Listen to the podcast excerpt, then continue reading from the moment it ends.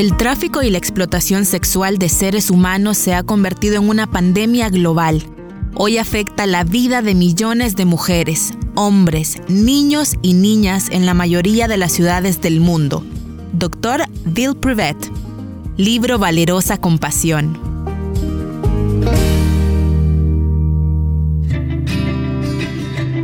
Qué gusto me da darle la bienvenida a su programa Entre Libros tengo en mis manos el libro Valerosa Compasión, escrito por Beth Grant. Solo para que tenga una idea de su contenido, le leo un breve comentario escrito en la contraportada. Dice, una desgarradora mirada al tenebroso mundo de los quebrantados. De eso trata este libro. Un llamado para enfrentar la injusticia social a la manera de Dios. Leo una parte del capítulo número uno. Dios decide intervenir. La compasión, según Isaías 59. En septiembre de 2010 escuché por primera vez la noticia de una trágica historia de injusticia propia del siglo XXI, que es cada vez más común. Una mujer joven de 21 años había sido admitida con un paro cardíaco a la emergencia del hospital de la localidad. Mientras los médicos atendían a la paciente, se dieron cuenta de que algo estaba espantosamente mal. La mujer mostraba signos visibles de tortura y de violencia por abuso sexual. En los días subsiguientes, la historia malsana de la paciente se fue haciendo patente. La víctima tenía 15 años de edad y era una persona con discapacidad mental. Un hombre y una mujer le ofrecieron un lugar para vivir en su hogar. La adolescente, en vez de recibir la ayuda que buscaba, quedó atrapada en la esclavitud física y sexual durante los siguientes cinco años. Sufrió tortura y violaciones sexuales bestiales que eran filmadas por clientes, entre comillas, ávidos de crueldad y perversión sexual en su carácter de participantes, observadores o consumidores de pornografía en video. La joven que había sufrido un paro cardíaco debido a la gravedad de los traumas durante su cautiverio, finalmente fue liberada por sus captores, paradójicamente.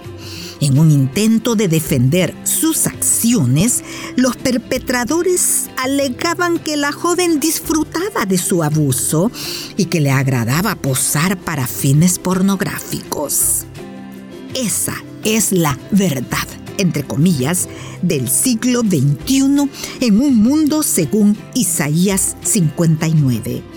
La descripción del profeta Isaías del contexto de maldad e injusticia interpela al cristiano contemporáneo y lo hace en varios niveles.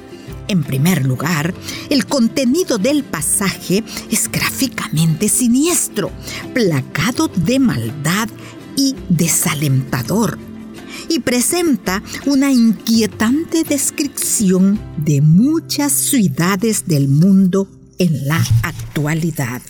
Una valerosa compasión. Pero, ¿cómo pasar de una compasión vacilante y anémica a una compasión caracterizada por el valor y el denuedo? ¿Qué pasos podemos dar? Número uno, estudiar la vida de Jesús a través de los lentes de sus respuestas compasivas a los más necesitados. Él es nuestro principal modelo.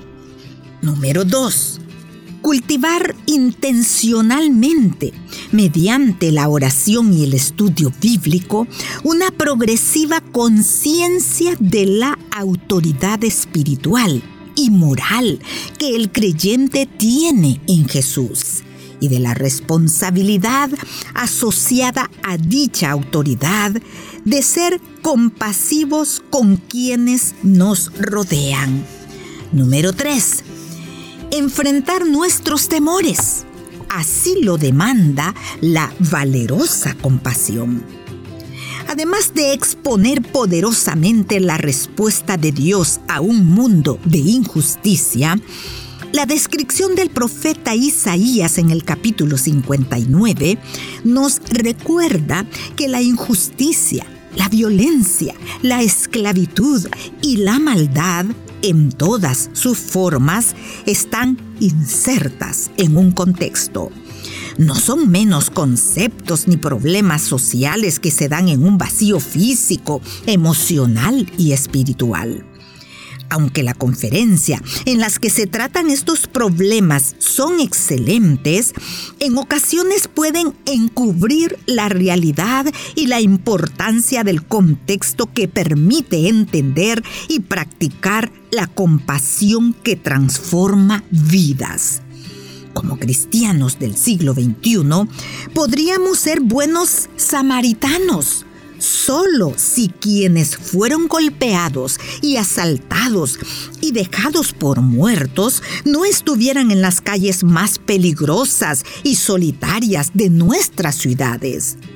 Gozosamente llevaríamos la esperanza de Cristo a las Marías Magdalena de nuestro mundo, si no deambularan por las zonas rojas llenas de hombres lascivos que oraríamos pidiendo la liberación para los endemoniados, solo si no fueran tan violentos e impredecibles.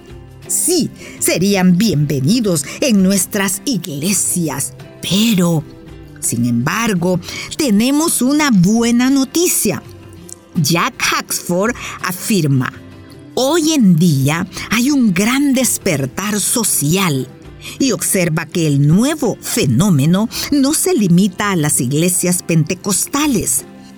Muchos seguidores de Cristo se han sentido conmovidos no solo por las necesidades apremiantes que ven en nuestro oscuro mundo espiritual, sino que han sido movidos por el poder del Espíritu Santo que echa fuera el temor e infunde un santo valor a sus hijos para que puedan obrar. Muchas personas del pueblo de Dios en todo el mundo se están animando y aquel que tiene poder para echar fuera todo temor está rompiendo las cadenas del temor. Termino la lectura de este día y repito la siguiente frase que creo nos desafía a todos. Ante la magnitud de esta oscuridad y maldad, ya es hora de que el pueblo de Dios intervenga.